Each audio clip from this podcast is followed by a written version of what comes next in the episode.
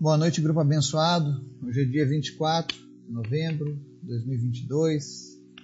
Nós vamos findar o nosso dia mais uma vez com a palavra de Deus, orando, buscando direcionamento, buscando inspiração. Ali nós encontramos os melhores exemplos a serem seguidos pelo homem. E hoje nós vamos fazer uma, uma leitura da despedida do apóstolo Paulo aos anciões de Éfeso. É uma carta muito linda e ela mostra o coração do verdadeiro servo de Deus, do verdadeiro líder, daquele que de fato compreende o chamado de Deus na sua vida. Mas antes da gente fazer essa leitura lá na carta no livro de Atos, eu convido você a estar orando pela nossa nação, pelas nossas famílias, pelos nossos negócios, para que Deus esteja nos guardando, para que Deus esteja nos dando livramento de todos os ataques do maligno contra a vida do seu povo, que nós venhamos a ter um final de ano tranquilo e que o ano que vem seja um ano na presença de Deus. Nós temos que orar pelas nossas vidas, pelos nossos familiares, por aqueles que ainda não conhecem a palavra para que Deus venha alcançar vidas, pessoas. Ninguém fique de fora da salvação do Senhor. Esteja orando e apresentando a Deus para que Deus coloque o nome de uma cidade onde nós possamos fazer uma cruzada evangelística no ano que vem. Eu tenho certeza que se Deus prover o nome dessa cidade, Ele vai prover os recursos necessários. Servimos a um Deus que pode todas as coisas, não é verdade? Mas antes, eu quero convidar você também para orar pela nossa lista de orações. Temos alguns pedidos novos ali. Peço que você esteja dedicando uma parte do seu tempo para interceder por essas pessoas. Amém? Vamos orar? Obrigado, Senhor, porque tu és sempre bom, Pai. Mesmo quando nós estamos fracos, o Senhor nos fortalece. O Senhor é a nossa força. Por isso eu te peço, Pai, nessa hora, em nome de Jesus, o Teu Espírito Santo visite cada pessoa que está nesse momento ouvindo a Tua palavra, que está orando juntamente comigo aqui. E que nós possamos juntos sentir a Tua presença, Tua visitação. Tira, meu Deus, todo o cansaço, todo o estresse, toda a ira do coração, tudo aquilo que atrapalha, Deus, o discernimento das Tuas coisas tudo aquilo que atrapalha o nosso relacionamento contigo. Que o Senhor esteja nos limpando, nos purificando nesse momento. Que essa oração traga a tua presença como um bálsamo das nossas vidas, sarando corações, curando enfermidades, trazendo clareza acerca da salvação. Alcança, Deus, aqueles que ainda não te servem, aqueles que ainda não te conhecem, revela a tua palavra ao coração deles para que se convertam a Ti, para que também sejam salvos. Te apresento em especial, meu Deus, aqueles que lutam contra problemas financeiros, enfermidades, problemas na família. Que o Senhor venha ser o Deus na vida dessa pessoa, trazendo resposta, trazendo cura. Visita aqueles que lutam contra o câncer. Em nome de Jesus, fortalece o organismo dessas pessoas nesse momento. Nós repreendemos os efeitos colaterais de quimioterapias, radioterapias, quaisquer terapias que essa pessoa esteja fazendo e declaramos em nome de Jesus que essa pessoa seja curada, caroços desapareçam, tumores sequem, toda raiz de câncer saia em nome de Jesus, Pai. Nós repreendemos toda a opressão espiritual contra a vida do teu povo nesse momento todos aqueles que estão se sentindo opressos nesse momento, em nome de Jesus, que você seja liberto, que você seja liberta pelo poder que há no nome de Jesus. Todo mal que se levanta contra a tua vida, deixe a tua vida agora e bata em retirada. Eu oro em especial, Deus, pela vida do Jossandro Pavão. Eu oro por ele, pela sua esposa. Oro por toda a família. E peço agora em nome de Jesus, Pai, ele já venceu o câncer uma vez. Em nome de Jesus, Pai, concede a ele a vitória. Dessa vez, graças ao teu Espírito, graças ao teu poder, Pai. Visita ele agora, Deus, e tira, Deus, todo o nódulo, tudo aquilo, meu Deus, relacionado ao câncer, toda tentativa do câncer de retornar ao organismo dele, em nome de Jesus, nós cancelamos agora o poder do câncer, nós rejeitamos, nós declaramos o teu reino sobre a vida do Jossandro. Eu não o conheço, mas tu o conheces, Pai. E se ele ainda não é um filho teu, Pai, que teu Espírito Santo fale ao coração dele e que ele possa ser habitação do teu Espírito Santo também, Pai. Concede a ele saúde e muitos dias na tua presença. Visita também, Deus, a Jaine Oliveira, que luta contra a depressão. Em nome de Jesus, Deus, traz ela de volta à alegria do Senhor. Que o teu Espírito Santo fale com ela. Relembre, Deus, as tuas promessas que tu tens para a vida dela. Mas em nome de Jesus, muda a sorte dela. Visita também, Deus, o Raimundo Severiano. Nós oramos, Deus, para que haja a cura milagrosa do seu braço.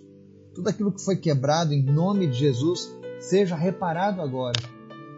Se há algum ligamento, osso que foi partido em nome de Jesus, nós oramos agora para que ossos sejam colados agora, restaurados em nome de Jesus. E nós oramos para que o Senhor esteja livrando ele, Pai, de acidentes caseiros, de sequelas dessa queda, em nome de Jesus, Pai guarda a saúde, guarda a vida dele. Manifesta, Senhor, a tua presença, o teu amor. Que ele saiba, Deus, que tu és um Pai maravilhoso. E que ele possa, Deus, te chamar de Pai todos os dias. Cura ele agora nesse momento, Deus, no nome de Jesus. Eu oro também pela vida do Celso Bittencourt, para que em nome de Jesus essa hérnia de disco desapareça e tudo aquilo que causa dores, problemas na coluna, na mobilidade dele, em nome de Jesus, seja sarado agora. Nós damos ordem agora para que todos os ossos, ligamentos, musculatura estejam agora se alinhando em nome de Jesus. E onde havia hérnias, inflamações, desapareçam agora no nome de Jesus. Pessoas que têm problemas de coluna, que colunas sejam alinhadas nesse momento agora enquanto nós oramos em nome de Jesus que teu Espírito Santo esteja agora visitando essas pessoas e através da fé dessas pessoas elas estejam recebendo cura, não importa a enfermidade que elas acomete. Em nome de Jesus, você que nos ouve, seja curado e seja curada, para honra e glória do Senhor. Também te apresentamos, Pai, a nossa nação, as nossas crianças, o sul do nosso país. Vem salvar, meu Deus, a região sul do país, assim como tu tem movido o teu espírito aqui no Nordeste, no Norte Salva o sul e o sudeste, Pai, também no nome de Jesus. Alcança os quatro cantos da nossa nação, Senhor. Traz um avivamento para o Brasil. Traz salvação para o povo brasileiro. Nós nos levantamos, meu Deus, contra esse passado de corrupção, de prostituição e de pecado que acomete a nossa nação. E nós te clamamos, Deus, que essa geração seja uma geração diferente. Seja uma geração que te ama, que te serve, que guarda, Deus, os teus princípios, que vive os teus princípios. Tem misericórdia de nós, Pai. Mas em nome de Jesus, fala conosco através da tua palavra. Eu não sei o que o Senhor reserva para nós nessa noite, mas eu sei que a tua palavra ela não volta vazia. Por isso eu te peço, Deus, me usa como teu instrumento, como boca do Senhor para falar ao teu povo nessa hora. Em nome de Jesus. E toda honra e glória seja dada a ti, Jesus. Tudo é de ti, para ti e por ti. Em nome de Jesus nós oramos, Pai, e te agradecemos, porque sabemos que tu és fiel. Amém. Atos capítulo 20, versos 16 ao 38. É um texto um pouco grande, mas lindo, belíssimo. E ele diz assim: Paulo tinha decidido não aportar em Éfeso para não se demorar na província da Ásia, pois estava com pressa de chegar a Jerusalém, se possível antes do dia de Pentecoste. De Mileto, Paulo mandou chamar os presbíteros da igreja de Éfeso. Quando chegaram, ele lhes disse: Vocês sabem como vivi todo o tempo em que estive com vocês, desde o primeiro dia em que cheguei à província da Ásia. Servi ao Senhor com toda a humildade e com lágrimas, sendo severamente provado pelas conspirações dos judeus. Vocês sabem que não deixei de pregar a vocês nada que fosse proveitoso, mas ensinei tudo publicamente e de casa em casa.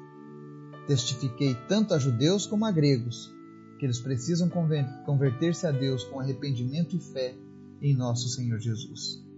Agora, compelido pelo Espírito, estou indo para Jerusalém, sem saber o que me acontecerá ali. Só sei que em todas as cidades o Espírito Santo me avisa que prisões e sofrimentos me esperam. Todavia, não me importa, nem considero a minha vida de valor algum para mim mesmo. Se tão somente puder terminar a corrida e completar o ministério que o Senhor Jesus me confiou de testemunhar do Evangelho da graça de Deus. Agora sei que nenhum de vocês, entre os quais passei pregando o reino, verá novamente a minha face. Portanto, eu declaro hoje que estou inocente do sangue de todos, pois não deixei de proclamar a vocês toda a vontade de Deus. Cuidem de vocês mesmos e de todo o rebanho sobre o qual o Espírito Santo os designou como bispos para pastorearem a igreja de Deus, que ele comprou com seu próprio sangue. Sei que, depois da minha partida, lobos ferozes penetrarão no meio de vocês e não pouparão o rebanho.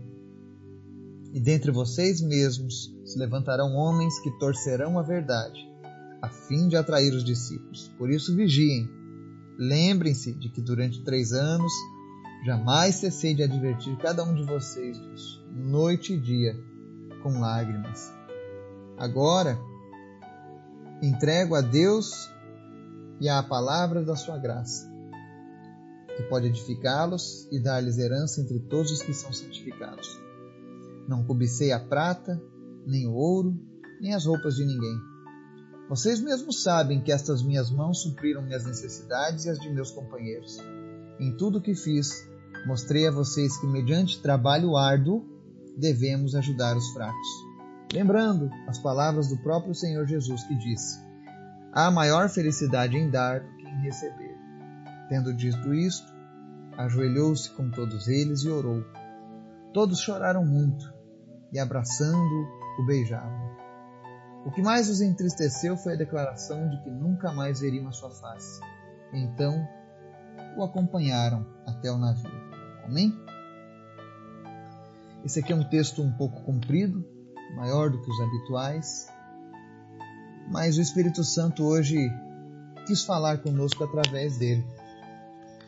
E é interessante nesse texto porque ele fala sobre a despedida do apóstolo Paulo aos presbíteros, aos anciões de Éfeso.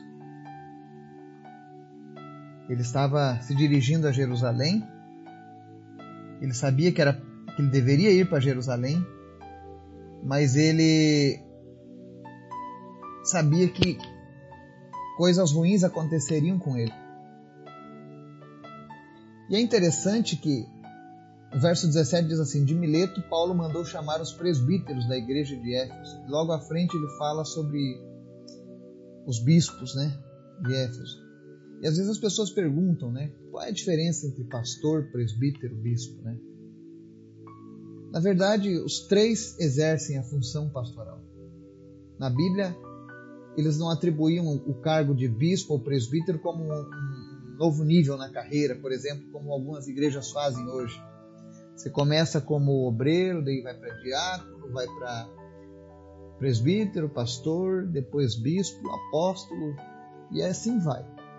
Na Bíblia não existe esse tipo de hierarquia santa onde você vai ganhando títulos conforme você tem um desempenho. Não. A Bíblia ela trabalha em cima de função. Quando você cuida de pessoas, você pastoreia elas. Existem muitos pastores que não possuem uma ordenação ministerial de uma denominação, mas executam a função de pastorear pessoas.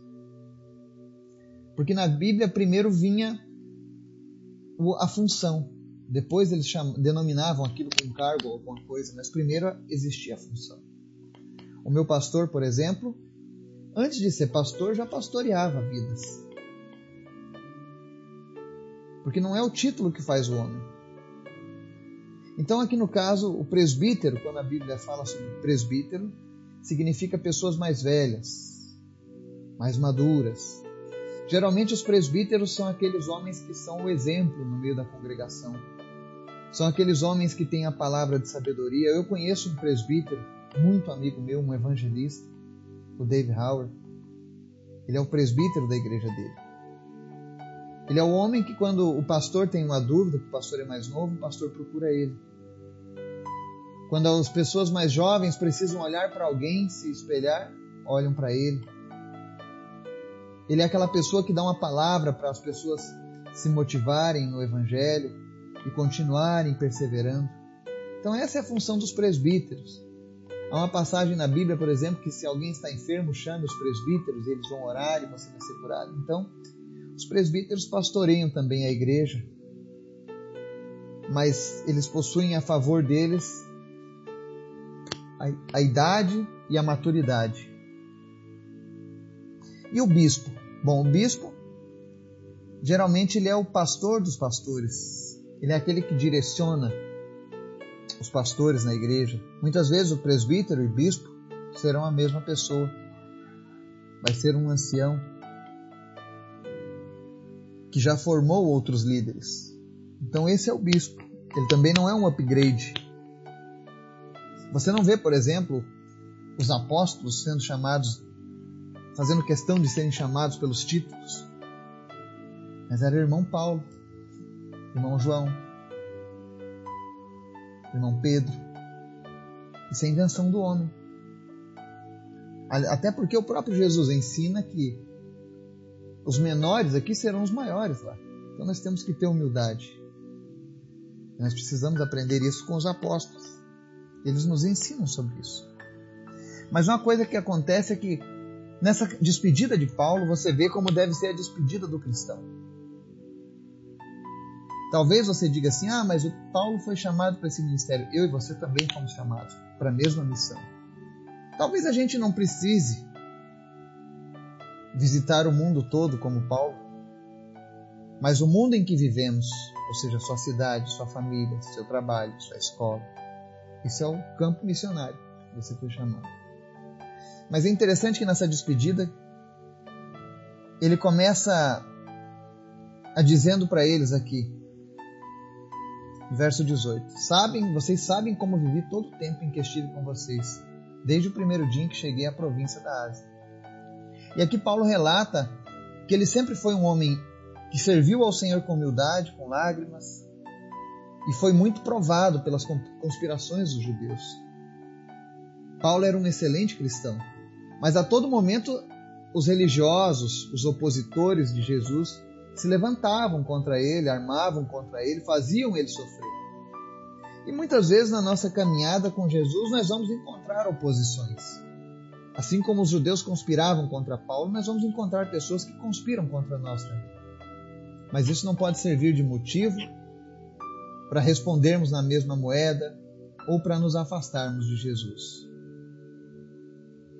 Porque Paulo mostra que, mesmo com todas essas provações, com tanto choro que ele teve, ele não deixou de pregar o Evangelho.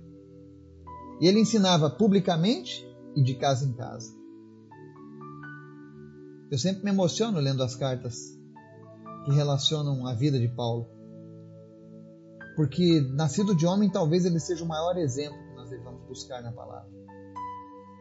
O verso 21 ele diz assim: Testifiquei tanto a judeus como a gregos que eles precisam converter-se a Deus com arrependimento e fé em nosso Senhor Jesus. Ou seja, os judeus tinham uma religião? Tinham. Os gregos tinham uma religião? Tinham. E Paulo quebra uma narrativa que muitos costumam usar hoje. E devemos deixar as pessoas viverem as suas religiões, cada um na sua, respeitando, claro, devemos respeitar, sim. Mas nós devemos anunciar o Evangelho e testificar, tanto a judeus como a gregos. O que é que Paulo está dizendo? Não importa a religião que essa pessoa tenha, pregue o Evangelho para ela, porque ela precisa se converter a Deus com arrependimento e fé em Senhor Jesus. Por que, que ele fala isso? Porque muitas religiões não pedem isso. Para que você se arrependa e creia com fé em Jesus. E não adianta você ter uma religião se a tua religião não te leva para o céu. Ah, Eduardo, mas como é que você pode afirmar isso? Bom, eu estou falando segundo a Bíblia. A Bíblia nos mostra que apenas Jesus pode levar o homem à vida eterna, ao céu.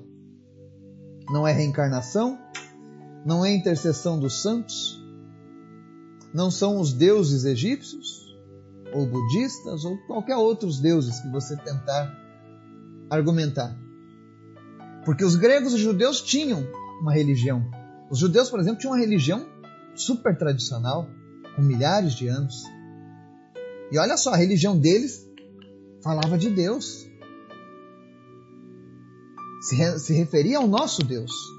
Porém, eles pararam no tempo, o orgulho e o poder fez com que eles não enxergassem que a religião deles, o judaísmo, apontava para Jesus, o Messias.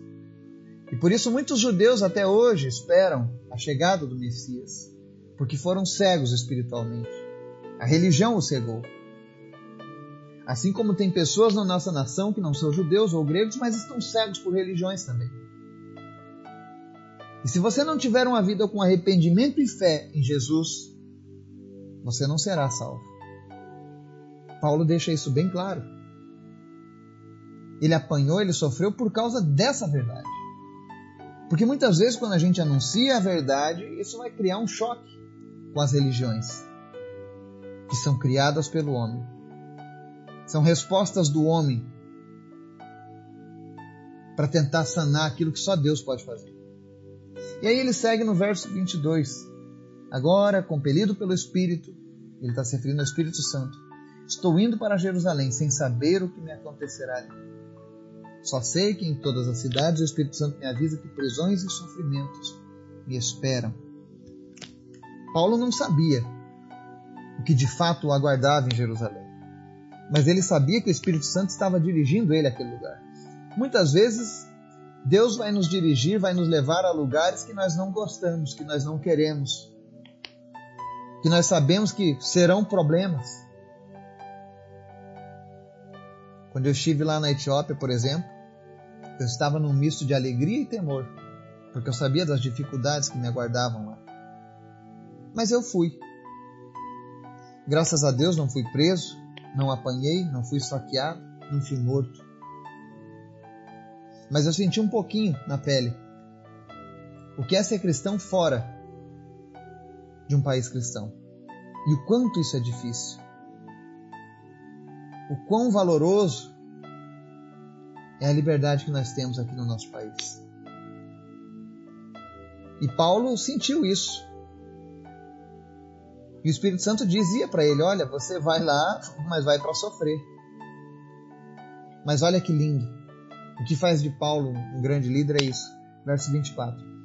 Todavia, não me importo nem considero a minha vida de valor algum para mim mesmo.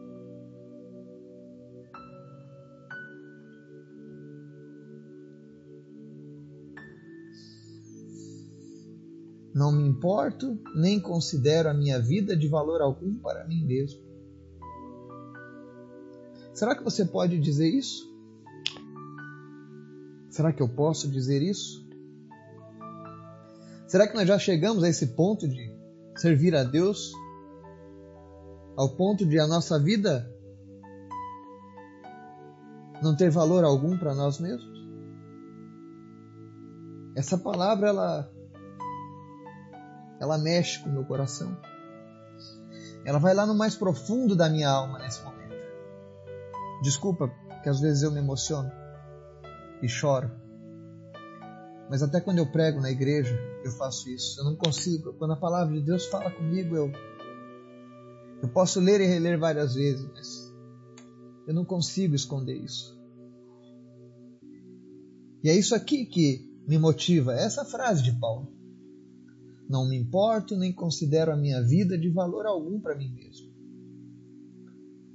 Esse é o verdadeiro valor quando nós de fato exaltamos a Deus e colocamos Deus em primeiro lugar na nossa vida. Aí ele continua: Se tão somente puder terminar a corrida e completar o ministério que o Senhor Jesus me confiou, de testemunhar do Evangelho da graça de Deus.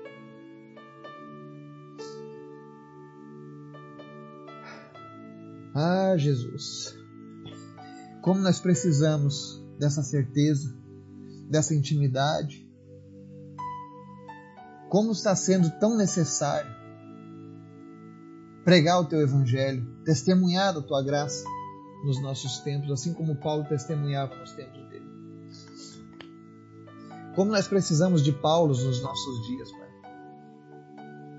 A minha oração nessa hora, Senhor, é que nós sejamos assim como ele foi. Que nosso maior objetivo seja completar o ministério que o Senhor nos confiou, Jesus. Que sejamos as suas testemunhas do Evangelho. E uma coisa que Paulo fala que tocou o coração do, do, do povo de Éfeso foi o verso 25. Ele diz assim: Agora sei que nenhum de vocês, entre os quais passei pregando o reino, verá novamente a minha face. Eu sempre costumo dizer que quando eu vou pregar o Evangelho, eu prego como se fosse meu último dia aqui na terra. Ou o meu ou o seu que está me ouvindo. Porque nós não sabemos do amanhã. Assim como Paulo também não sabia do amanhã. E ele sabia que ele não voltaria mais naquele lugar. Ele não veria mais aqueles rostos que outrora ele contemplava enquanto pregava o Evangelho. E aí ele aproveita esse momento de despedida com palavras firmes e duras. Ele diz: Olha, hoje eu declaro que estou inocente do sangue de todos, pois não deixei de proclamar a vocês toda a vontade de Deus. Olha só que interessante. Na sua despedida, ele diz: Olha, eu nunca deixei de proclamar toda a vontade de Deus. Hoje em dia eu vejo pessoas pregando o Evangelho e selecionando aquilo que eles vão falar porque isso não posso falar porque ofende fulano, esse aqui ofende aquele grupo que não gosta dessas coisas, isso aqui se eu falar vai ofender aquela comunidade que procura viver naquelas ideologias, isso aqui se eu falar as pessoas vão parar de contribuir com a obra. Então, tem pessoas, infelizmente, líderes, pregadores, que fazem isso. Mas o modelo de Paulo é não deixe de proclamar toda a vontade de Deus. Quando você for falar de Jesus para as pessoas do Evangelho, fale tudo, sem meias palavras. E aí ele dá uma recomendação no verso 28: Cuidem de vocês mesmos e de todo o rebanho, sobre o qual o Espírito Santo os designou como bispos, para pastorearem a igreja de Deus que ele comprou com seu próprio sangue. Ou seja, ele dá uma recomendação aos líderes da igreja de Éfeso que cuidem deles mesmos e de todo o rebanho. E lembra que quem comprou aquelas pessoas foi Jesus, foi Deus com seu próprio sangue. É por isso que aqueles que são líderes precisam zelar dessa obra. Vocês precisam ajudar os líderes a cuidarem dessa obra. Porque o rebanho que é pastoreado foi comprado com próprio sangue de Jesus. E ainda falando esse alerta para a igreja sobre a igreja cuidar de si mesma e cuidar daquele, dos seus líderes, ele fala no verso 29 e 30 sobre a apostasia da igreja. Sei que depois da minha partida, lobos ferozes penetrarão no meio de vocês e não pouparão o rebanho. E dentre vocês mesmos se levantarão homens que torcerão a verdade a fim de atrair os discípulos. Isso nós vivemos em todas as eras da igreja. Lobos ferozes no nosso meio, que não se preocupam com o rebanho. Ou então homens que se levantam do nosso meio e torcem a verdade. É por isso que a gente tem que usar sempre a Bíblia como única e suficiente regra e prática de fé. Não adianta ter outros livros, outros ensinamentos, se você não tem a Bíblia como bússola para te levar nessa caminhada. Você vai se perder no caminho. Você vai ser enganado se você não usar a Bíblia. Tudo aquilo que te ensinarem, tudo aquilo que te falarem, passe sobre o crivo da Bíblia. Passe pela palavra de Deus. Se você não encontrar respaldo na palavra de Deus, rejeite. Mesmo que seja uma pessoa carismática no falar, mesmo que seja um pregador eloquente, mesmo que seja uma tradição que já é seguida há séculos, se não estiver embasada na palavra de Deus, rejeite. Porque é isso que Paulo diz, olha, no verso 31. Por isso vigiem. Lembrem-se que durante três anos jamais cessei de advertir cada um de vocês disso, noite e dia com lágrimas. Ou seja, Paulo, enquanto pregou para aquele povo, sempre alertou sobre esses perigos. Assim como eu estou te alertando hoje, esses perigos ainda existem, nos rondam. E muitos vivem nesses enganos. Mas nós precisamos vigiar. E aí no verso 32 ele corrobora com o que eu disse. Ele diz: Agora eu os entrego a Deus e à palavra da sua graça, que pode edificá-los e dar-lhes herança entre todos os que são santificados. Ou seja, apenas Deus e a sua palavra podem edificar a mim e a sua vida. Quantas pessoas vivendo no engano? Há gerações e gerações. Porque se entregam parcialmente, a Deus e não se entregam à palavra da graça dele não usam a Bíblia como regra de fé, usam aquilo que os ensinam. Cuidado com isso. Quando chegar a tua hora, não adianta chegar diante de Deus, ah, mas foi o fulano que ensinou a minha família, que ensinou a minha avó, que ensinou a minha mãe, que ensinou eu, que ensinei meus filhos. Não adianta usar essa desculpa. Deus deixou a Bíblia, Deus deixou o Espírito Santo. Ele pagou um preço alto para que você e eu não fôssemos enganados. Ele pagou um preço alto para que nós recebêssemos uma herança eterna. Então não adiantará nenhuma desculpa. E aí no verso 33, Paulo reforça o exemplo. Ele diz: Não cobicei a prata, nem o ouro, nem as roupas de ninguém. Vocês mesmos sabem que as, estas minhas mãos supriram minhas necessidades e de meus companheiros. Ou seja, Paulo nunca foi pesado para ninguém. E por muitas vezes, o desejo de Paulo em não pesar fez com que as pessoas negligenciassem o cuidado ao servo de Deus. Muitas vezes ele supria. Quando ele diz das minhas mãos, é porque ele trabalhava tecendo tendas de couro durante o dia para pregar durante a noite. Paulo tinha uma vida difícil. E aí no verso 35 ele diz assim: Em tudo o que fiz, Mostrei a vocês que, mediante trabalho árduo, devemos ajudar os fracos. Lembrando as palavras do próprio Senhor Jesus que disse: há maior felicidade em dar do que em receber. Ou seja, Paulo estava mostrando o exemplo. Não existe alguém que seja fraco demais, pequeno demais, que não possa ajudar alguém. É através do trabalho árduo que a gente ajuda os fracos. Então, Paulo dá um grande exemplo. Infelizmente, esse exemplo não é seguido por muitos. Mas a gente precisa orar. Porque cada vez que um homem de Deus cai, que um líder cai, quem perde é o reino. Então vamos orar para que Deus levante homens e mulheres e aqueles que estão caídos, que sejam levantados pelo próprio Senhor. Que busquem em Paulo inspiração para os seus ministérios, para o seu trabalho, para as suas vidas. E aí o verso 36, ele está encerrando já a sua despedida. Após falar todas essas recomendações, essas palavras difíceis, a Bíblia relata que Paulo se ajoelhou com eles e orou. E enquanto eu leio essas palavras, eu no meu íntimo o Espírito Santo ele ele me revela essa cena. Parece que eu consigo tocar num quadro vivo nesse momento. E eu vejo todas aquelas pessoas abraçando Paulo, chorando, beijando ele, sabendo que seria a última vez que eles veriam ele. Muitos talvez se sentindo sozinhos a partir daquele momento, porque não teriam mais as recomendações de Paulo. Mas é isso que aconteceu. Quando um líder que de fato anda com Deus se despede é assim.